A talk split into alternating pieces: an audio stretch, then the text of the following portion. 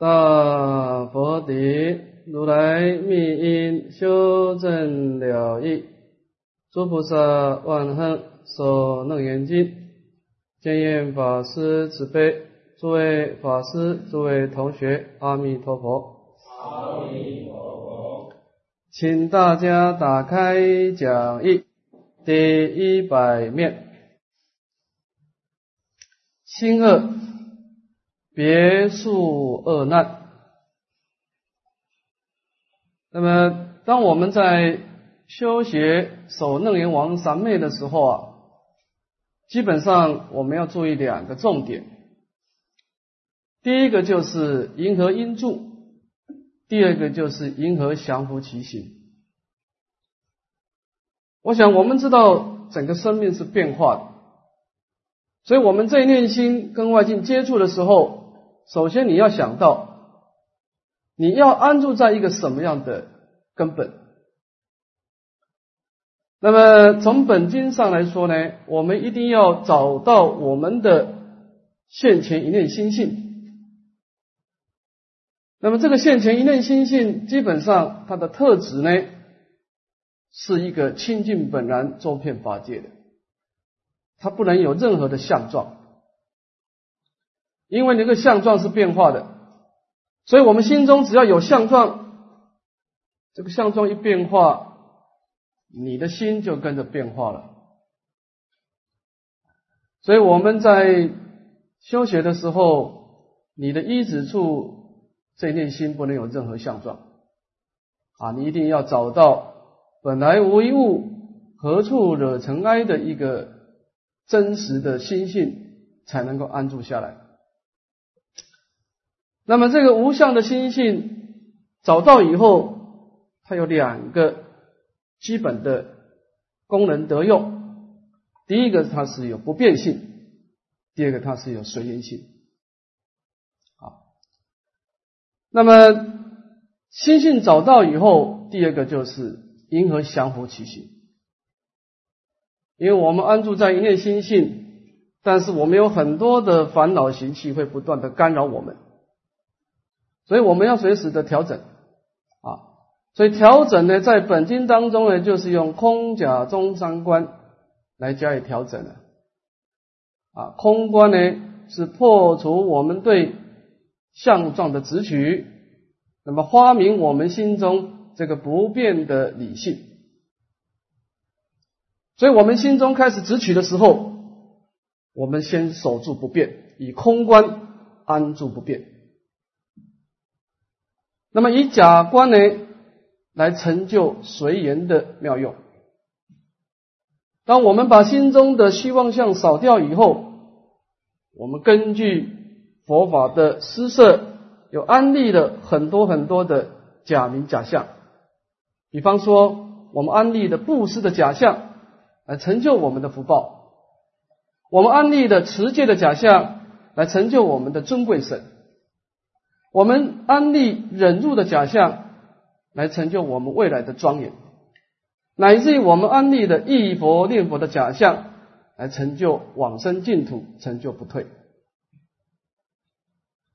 所以空观是在破除我们心中的执取，而假观呢，是在建立种种的庄严的假象。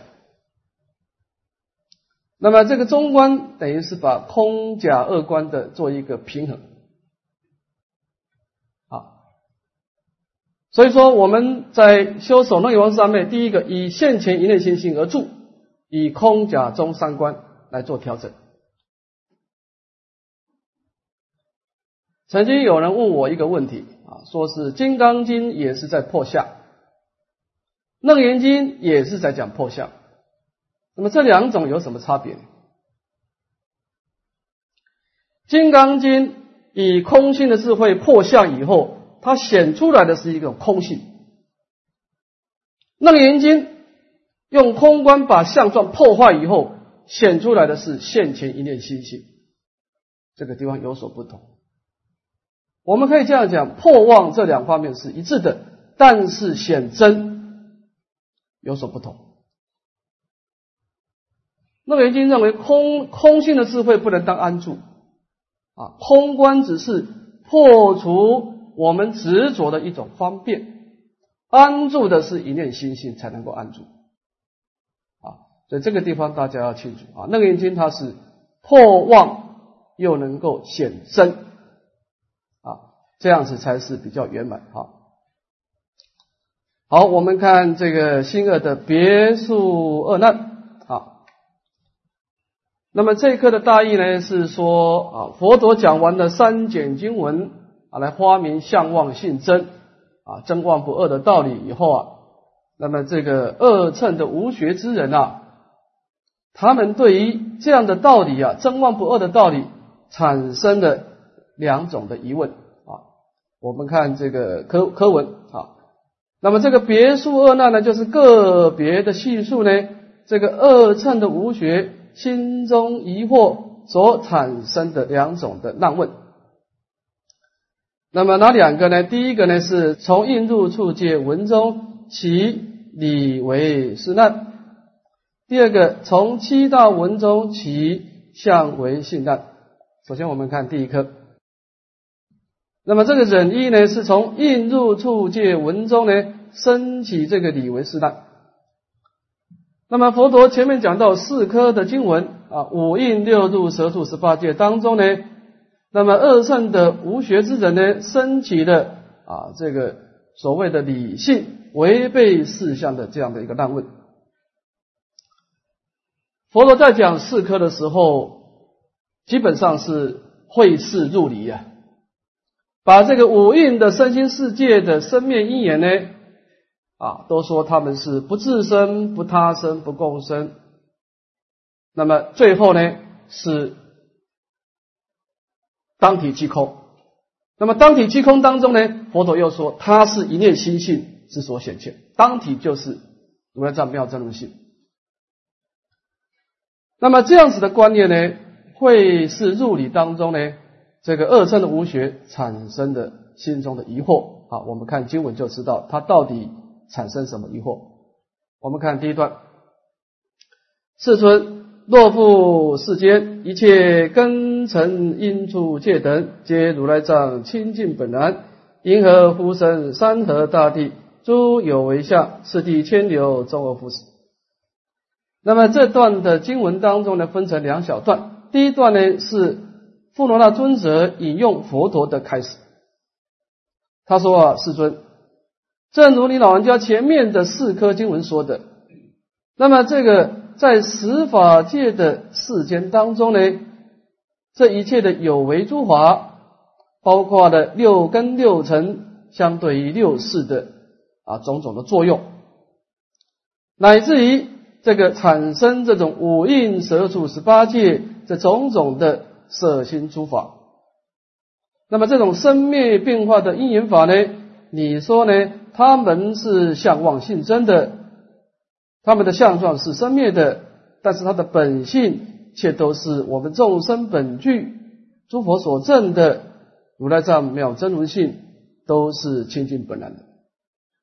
那么这一段正正是佛陀前面说的啊，会是入理的的一个观念啊，这段是引用佛陀的法语。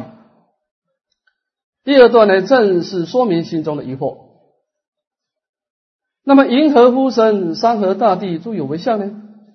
也就是说，既然我们众生本具的如来藏妙真如性啊，是清净本然的，是离一切相的，那么怎么就能够产生众生的啊这种一正恶报，这种身心世界，这种有为诸法呢？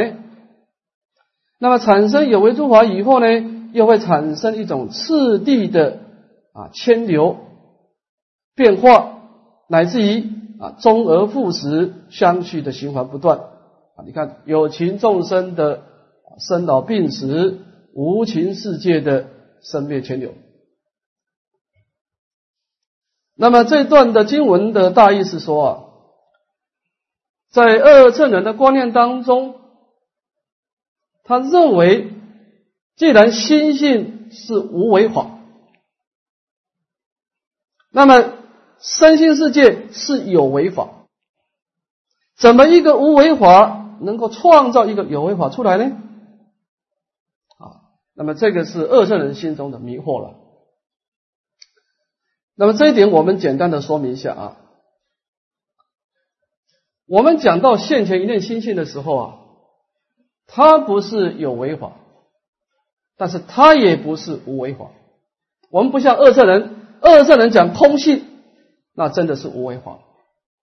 我们讲心性的时候，它不是有为，也不是无为，因为它随缘不变，那么是跟无为相应；但是它不变又随缘，又跟我有为相应，所以它是亦有为亦无为。非有为，非无为。那么也就是说呢，从这段经文当中，我们可以知道，二乘人对于心性的随缘不变之体，他是认同的；但是对这个对这个不变随缘之用产生的疑惑，也就是我们前面说的这一念清净心啊，能够随众生心应所知量行业化现。他能够受的业力的心行而变现身心世界，那么这个随缘的作用这一部分呢，二乘人的确是产生的障碍。就是既然清净本然，又怎么能够变现这些山河大地？变现出来以后，它又不断的流转啊，那么这个是说明这个理为是难。啊，我们再看第二段人二。从七大文中起，相为信难。那么第二个疑惑呢，是从七大的经文当中呢，那么产生的四项违背理性的的这样的一个难问。我们讲讲一下哈，这个理跟事哈，本经要讲到理的话，那都是讲心性一个以不变为理啊，心性是不变的。那么这个讲到四项呢，就是讲到身心世界啊。前面呢是说一念心性是怎么变现成身心世界，所以理为是难。那么这一段呢，向为信难是说，那么身心世界又怎么能够回到一念心性啊？前面是说啊，一心怎么产生万法？这个地方是万法，又怎么能够回归到一心？啊，在这个地方产生的障碍。哈，好，我们看经文。又如来说：地水火风本性圆融，周遍法界，湛然常处。世尊，若地性片，银河融水；水性周遍，火者不生。复银河明，水火二性，即片虚空。不相离灭，世尊地性障碍，空性虚通，银河二句周遍法界。那么第一段的经文也是引用佛语啊，说啊，世尊，你老人家在七大当中讲到一个观念，说啊，说地水火风乃至于空大。那么当然，这个身为这个啊，这个七大的相状是生灭的，但是它的本性啊。所谓的如来藏妙真轮性是圆融无碍，是周遍法界，而且是藏然不动，是不生不灭的。啊，相状是生灭的，而体性是不生灭的。那么这个观念是佛陀前面说过的哈，相望性真啊，这个是没有问题。这一下就正式的说出他心中的疑惑，说世尊，若地性变，银河融水啊。说，身为一个地大，地大的体性是坚固的，是一种障碍的。那么水的体性是湿润的，有地大就不能含有含容水了，有水就不能有地大啊。在二圣人的观念是认为地水这两种性质是互相障碍的啊，那你怎么能够说是？是相互兼容呢？啊，这是第一个问题。地水两个法门的互相障碍。再看第二段，这一段是讲到水火之间的障碍。说水性周遍，火者不生。说水大是一个湿性的，而火大是热性的。那么水火根本是不能够相容的。你看火能够把水烧干，水也能够把火扑灭，所以水火恶性是互相障碍的。那么怎能够说水火恶性这两个体性都遍满虚空，而不互相的啊去凌夺，不互相消灭呢？啊，也就是说，认为水火恶性呢是有障碍的。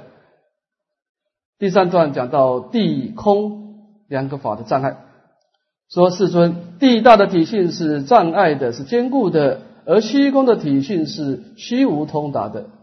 那么这两个又怎么能够都周遍法界，都能够圆融无碍呢？啊，这个地方我们讲一下哈，二乘人对这个法的观念呢，它是一个很坚固的法执。那个坚固的法执是怎么来的呢？因为他认为这个法是离开正念心而个别有体性，他不认为一切法是内心所变现，他认为法是真实的。你看他观三界如劳役，视生死如烟甲，对他对三界非常畏惧的。那么他看到三界的可怕，他把这念心的我执消灭了。不再招感三界，他就认为大事已办。那么至于这个三界是怎么回事，他不管。那么大乘佛法认为一切法是如梦如幻，第一是我们一念心所变现，极乐世界也是我们一念心一念心所变现，所以一切法能够互含互摄。啊，互含互摄。的基础点要安立在我法空的思想，而这个法空的思想要安立在一切法是唯心所现，你才能建立法空的思想。啊，所以说二乘人对这个心外求法的的这个缘故啊，所以他认为法法是不相容的啊，每一个法都是有真实的独立的体系啊。那么也就是说呢。我一大师讲到这个地方啊，对于二乘的两种疑问啊，我一大师提出他的看法。他说：二乘人的思想真不能容妄，妄也不能容真。二乘人认为真实的空性不能容受这种希望的有为诸法，有为诸法也不能容下真实的空性。真实就是真实，希望就是希望，这个是二正人的概念，两个永远是汉贼不两立的。那么大乘佛法是认为真中有妄，妄中有正，关键在一念的迷雾的差别。你要是觉悟的一切法都是真实，你要是迷糊迷迷惑的时候呢，一切法都是希望。所以这是大乘的不恶的思想啊。那么当然，身为一个恶乘有法执重的人，提出这个观念是可以理解的啊。那么总而言之，在这个整个两种疑惑呢，都是对于这个真妄不恶的思想产生了疑惑啊。好，我们把这个恶圣人的疑惑叠出以后，我们就知道，其实整个后面的半简的经文。都是在回答这两个问题了啊！我们看新山，请佛开示。那么富罗那尊者讲出了二圣人心中疑惑以后呢，这个时候很恭敬的请佛陀开始。我们看经文，而我不知是意幽王，唯愿如来宣流大慈，开我迷淫，集诸大众，硕是已矣。五体投地，亲可如来无上智慧。那么，富罗那尊者他讲出了心中疑惑，说：“我现今啊，是真的不能够了知啊，这个性相恶意啊，所谓的真中有妄，妄中有真啊。我说是一念心性能够变现万法啊，一心而产生万法。”万法又能够产生一心啊，这个心跟法之间是不二的这个观念我实在是很难理解了。啊，说对这样的一种真妄不二、性相圆融的道理啊，这样的一个宗旨，它的去向实在是很难能能够融会贯通啊。我愿如来世尊啊，能够依止大悲心啊，来为我等广泛的宣说，来开示我心中的迷淫，乃至于整个二乘无学之人呢，来破除我们心中的疑惑。那么做事以后啊，大家就这个富罗那尊者就五体投地，那么心中怀着啊倾慕可仰的心情来等待佛陀慈悲的开导。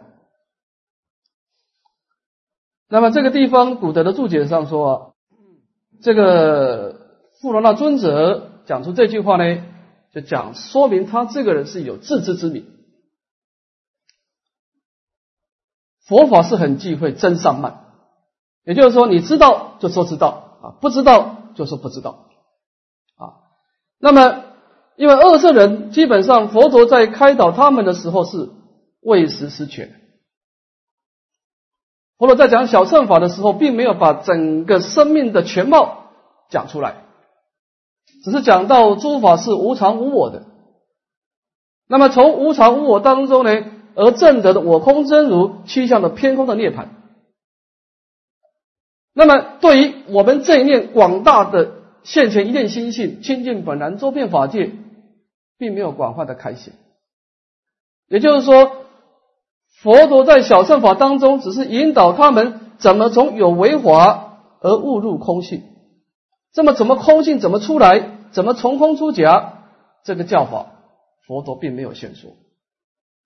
所以他们自然是产生了障碍啊！我讲一个小故事，诸位体会一下啊。这个讲到国王的迷眼，说古代有一个国王啊，是非常的贤人，他每天呢处心积虑要造福老百姓啊，设立很多的制度啊，也帮助很多的弱势团团体啊，做了很多福利的制度。但是众生的心呢，是有各式各样的想法，所以他怎么做都有人去赞叹他，怎么做也是有人回报他，所以他觉得非常的苦恼。我怎么能够让大家都满意呢？那么有一天呢，他睡觉的时候啊，有一个老者，一个老人家，白发苍苍啊的一个老人家，就告诉他说啊。你要让大家满意啊，有一句话你要记住，这句话你能够实践它呢，一定会让大家都满意。这个国王听了以后非常欢喜啊。那么听了这句话以后，他醒过来，哎，把这句话给忘掉了。忘掉又是哎呀，糟糕，这句话是让我离苦得乐、趋吉避凶的法宝，怎么忘掉了呢？这个时候啊，他就请他所有的财产呢。去做了一个世界上最大的钻石，昭告天下。哪一个人能够把我梦中的那个谜眼找出来，解除我心中的痛苦，让每一个人都能够满意我，我把这个钻石送给他。后来有一个老者在山中修行的老者，听到这个传闻以后，就走下来，大悲心的来到国王的面前说：“说国王。”请你把你这个钻石拿给我。他说：“你知道答案了吗？”他说：“你先把钻石给我。”他拿了钻石以后啊，刻了几个字，就把钻石还给大王，然后掉头就走。那么国王看到这个钻石这个戒环旁边呢，刻的字啊，就是一切都将过去。他听了以后恍然大悟，就是我梦中里面的名言啊！一切都将过去。不过这句话从佛法的观念呢，我们心中这念心，当然我们说啊啊，不是风动，也不是翻动，什么事情都是我们心在动，因为你不执着，它不会伤害你的啊。色不迷人，人自迷啊！我们要知道，外境不会伤害我们，一定是你对它有执着。他才会伤害你，这个大家都知道的啊。那么我们对它产生执着以后，它对我们产生牵动嘛？那么你说这一切都会过去，等于是无常的智慧。这个时候你的心等于是收回来，开始把外境收回来啊。但是这句话我觉得一切都将过去，它只是破妄，其实它只是一种止痛药，没有真正的。那么一切都过去，然后呢？然后就没有了。啊，我们应该说，这一切都将过去啊。我们现前一念信心即将到来，破妄显真啊！因为你把一个东西破了，那么它一合一助，因因何因助呢？啊，所以我们佛法是有所破坏，有所安立。他讲离一切相有即一切法，一定是双向思考的。当然，这种双向思考的观念，二乘人是很难理解的了啊。所以他以一种对立的心啊，啊，正妄对立的心啊，提出他的看法哈。我们看物二的喜宣，二十世尊告富罗那及诸会中，漏尽无邪诸阿罗汉，如来今日普为此会宣圣义中真圣义性，令如会中定性声闻及诸一切未得恶空，回向上乘阿罗汉等。皆获一乘即灭场地，真阿兰若正修行处，如今谛听当为汝说。富罗那等亲佛法音，默然成听。那么这个地方，佛陀正式的允许他的疑惑、他的难问，来先说这个真妄不二、性相严容的道理。好，我们看经文。那么就在富罗那尊者讲出他心中的疑惑，而且请佛开示以后呢，佛陀就先告诉了富罗那尊者，以及整个法会当中呢，这些已经漏尽的无学。这个漏呢，指的是烦恼啊，特别指的是三界的见思烦恼。身为一个阿罗汉，他的特色就是证得我空的真如，而断除了。见思烦恼，所以分段生死已了了，所以他在整个小乘法当中已经无学了，已经圆满啊，这是阿罗汉。那么当然呢，我们前面讲过，二乘人的特色就是烦恼障轻，所知障重啊，烦恼障他的见思烦恼淡薄，但是他们的对这个性相严容无碍的这些道理啊。是容易产生疑惑障碍的啊，所以如来今日呢，普遍的为持法会当中呢，来先说大乘胜利当中的真胜利性。这里我们解释一下，什么叫胜利中的真胜利性？哈，在古德的注解当中呢，说是在唯识的教法当中呢，把这个胜利的道理啊，分成四种。第一个叫做世界胜利。这个世界圣意主要的是一种人天生的道理，讲到了世间的因果啊，我们造善一定可以招感安乐的果报，造恶决定招感痛苦的果报，这个叫做世界圣意，这个道理也特别的殊胜啊。第二个叫做道理胜利，这个是一个二乘的啊教法。讲到四谛十二因缘啊，讲到这种出世间的因果，我们应该怎么去知苦断集灭灭修道，好来成就出世的涅槃啊？这个叫道理胜利。第三种叫做正德胜利，那么就是整个波璃经典所说的，我们应该怎么把一切法看到它是缘起性空，把一切的有为诸法回归到我空法空的真理。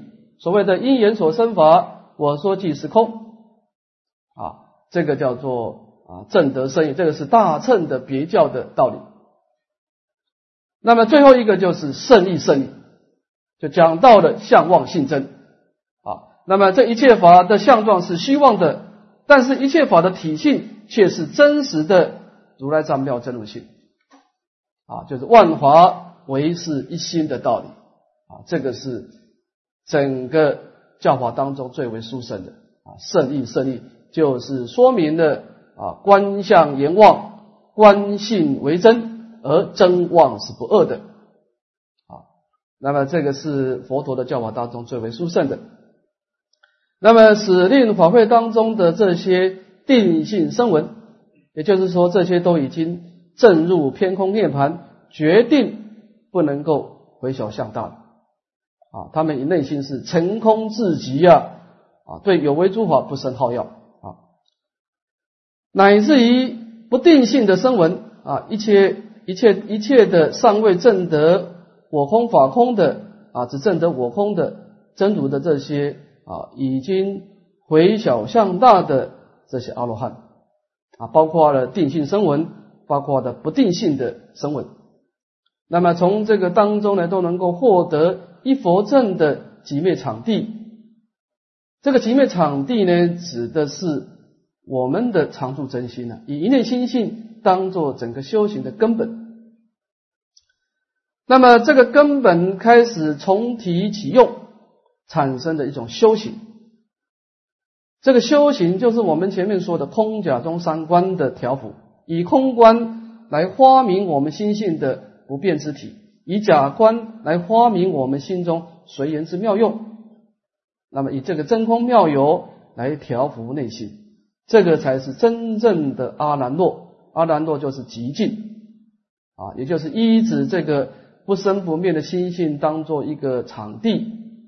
在这个场地当中呢，修习空假中三观啊，这个就是所谓的圣意中的真圣意性啊。那么汝等这个应该好好的把握这个机会，好好的听闻，我也会为你们详细的说明。那么富罗那尊者跟这些二乘的无觉之人呢，听到佛陀的法印以后啊，那么内心当中升起恭敬，那么默然来承受听闻。那么这段经文，偶维大师说呢，从这一段可以看得出来，本经是《法华经》的前方便，因为《法华经》开显了每一个众生都有真如的本性，所谓的相望性真。虽然我们每一个人的长相不同，你看你的长相跟他的长相不同，我们的长相跟马的长相也不同，但是这个长相是生灭的。因为你前生长得跟今生也不同啊，你来生的长相跟今生也不同啊。但是我们在不同当中，我们找到了一个共同的本性，在《法华经》里面就是开示悟入佛的知见，把整个生灭的相状啪整个破坏，那么开显众生本具的心性。但是在《法华经》当中呢，是所有人听过以后。没有人产生怀疑。那么《楞严经》，所以它还是言教中还带一点别教的思想，有些人还是产生怀疑。佛陀还要再先说啊，所以它只是《法华经》的前方便，因为它是方等时四教并谈啊，以言教为根本，但是含有通藏通别的教法在里面啊。好，那么这个地方先把这个二乘的心中的问题提出来。这一下我们看五三的正说，佛陀正式的说明啊，这所谓的圣意中真圣意性，这是所谓的啊真妄不二性相严容的道理啊。那么分两段，第一段呢，答迷真起妄，以是理为系淡。第二个答相随性片，以是相为性难。先看第一段，即那么佛陀讲到这个理为是难，说我们清净本然，怎么就产生三条大地呢？说你这个心是无相的，无相怎么就产生这些身心世界的男人相、女人相出来呢？佛陀的回答只有四个字：因为迷真起妄。这个迷真起妄要注意哈，这个真是什么？就是我们的现前一念心性。妄呢，就是无名妄想。我们解释一下啊，我们只能够说迷真起妄，不能说从真起妄。你说真怎么能够生起妄呢？啊，因为佛陀观念里面是说妄本无因，因迷故有。妄想是没有理由的，没有原因。这妄想从哪里来？它没有，它本来就是没有根本嘛。达妄本空啊，你说他什么上来？它只就是一念的迷起嘛。妄本无因，因迷故有。你不能够说妄想从真心出来，那就完了。清净本然怎么会有妄想？我们只能够说，因为我们迷失的本性，所以产生了妄想。这后面佛陀要讲一个故事啊，他说：“说什么叫迷生起妄呢？说有一个人。”一个很健康的人，早上起床照镜子的时候，哎，突然间觉得我的头不见了。那么他的头还在，但是他认为他头不见，产生这一念的迷情，然后就到处说我的头到到哪里去？到哪里去了？一个有智慧的过去呀，一个巴掌啪打过去，哎，他醒过来了。他醒过来的时候，他头就在了，但是他在迷惑的时候，他头也在呀。那么他只只不过是怎么样？只不过是一念的迷情嘛。所以，我们凡夫跟佛差在哪里呢？啊，梦里明明有六趣嘛。那么醒后空空无大千，只就是一念的迷情，所以希望的显现的三界。当我们恍忘归真的时候，最后命是了不可得。啊，这个就是所谓的迷真起妄啊，这个观念，这四个字。佛陀后面会详细的说明什么叫明真起妄啊。好，这当中有两段，第一个总辨真结，二别明迷悟。首先看第一段，那么佛陀先一个笼统的来辨别啊众生的一个真实的觉性，就是众生的本来面目是什么啊。那么这当中分两段，第一段呢直指觉性本来即照，第二个双破觉非明已不明啊。那么，直指觉性本来即照，是说我们真实的觉性呢，其实本来具足即跟照两种功德。看经文就容易清楚。佛言：“富罗那，如如所言，清净本然，因何复生山河大地？”这段先叠示这个暗定这个富罗那尊者的疑惑。他说：“富罗那，正如你所说的疑问。”你说我们这一念心性呢是清净本然，这个清净这两句这两个字我们解释一下哈。当你在大乘经典看到清净这两个字的时候，你要怎么解释它？清净的意思就是离一切相，也就是说，它不是杂然，但是它也不是清净，它不是清净相。你说，哎，它是清净相，那就完了。它是清净相，它怎么能够现出杂染相呢？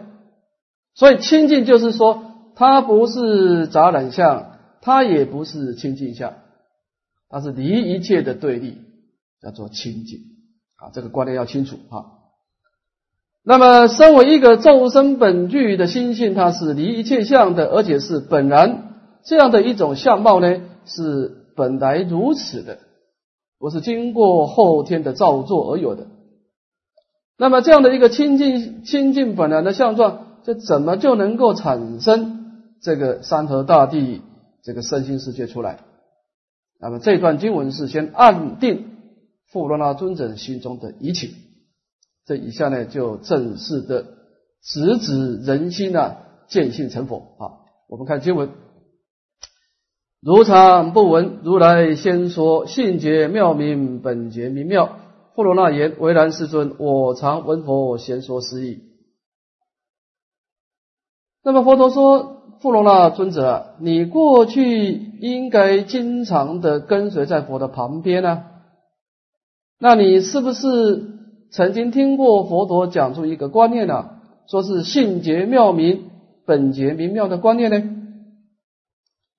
这个性觉跟本觉呢，都是一个东西，都是讲到如来藏妙真如性的当中的一个本觉的理性。这个本觉的理性呢，它是妙明的，是具足光明的啊。这个妙明啊，这个光明放在下面的时候，表示它是极而常照的啊。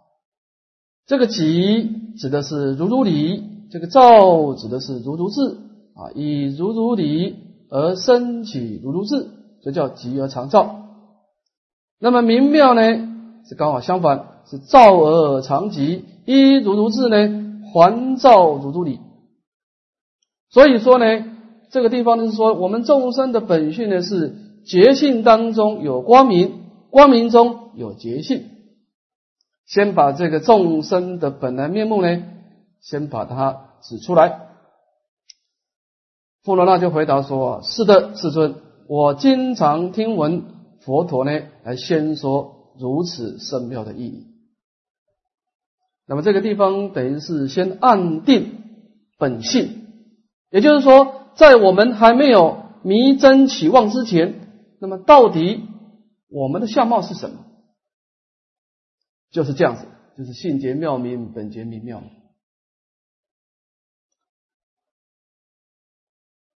我想我们学过大乘佛法，我们会知道，我们现在这个相貌啊。我们并不是很满意，很满意啊！不管色身，不管内心，很多妄想，我们都不是很满意。但是这个相貌都不是我们原来的相貌，那是很多的流转呐，生了很多的妄动啊，然后才有的。那么到底我从什么地方来？我们开始去探本求源，说那我刚开始是怎么样？当我们把生命回归到原点的时候，那我刚开始是怎么样呢？啊，佛陀先说明啊，性觉妙明，本觉明妙，就是我们这一念心啊，是清净本然的，在一念的清净心当中呢，它极静而有光明，光明而又不障碍极静，就极照不恶，这个是我们的本来面目。先把这样的一个我们一个真实的面目呢。先把它标出来，啊，这是第一段。看第二段，双破觉性呢是非明非不明。那么，身为一个觉性，它本身不是觉悟，它也不是迷惑。觉性它是超越迷雾的。我们说佛陀是觉悟的，这是方便说的。呃，你说你觉悟。那你这个觉悟当中是不是还有个迷惑的对立呢？啊，有对立，你的功德就不圆满了啊。所以，身为一念心性，它不是明，这个明字它不是觉悟，也不是迷惑啊，超越觉，超越这个觉跟迷这个对立啊。我们看经文就知道了，有三段，先看第一段。佛言：如称觉明，为复姓名，称名为觉；为觉不明，称为明觉。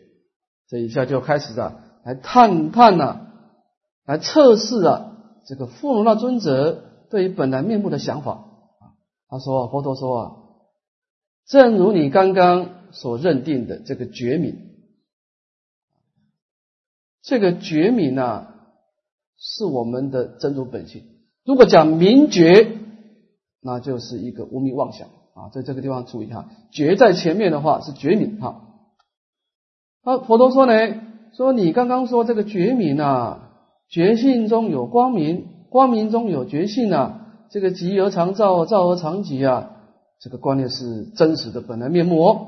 好，这以下佛陀就以下提出一个问题，说为复姓名称名为觉，还是为觉不明称为明觉？说富罗那尊者，你认为这个觉性呢？好，我们先休息十分钟，好了。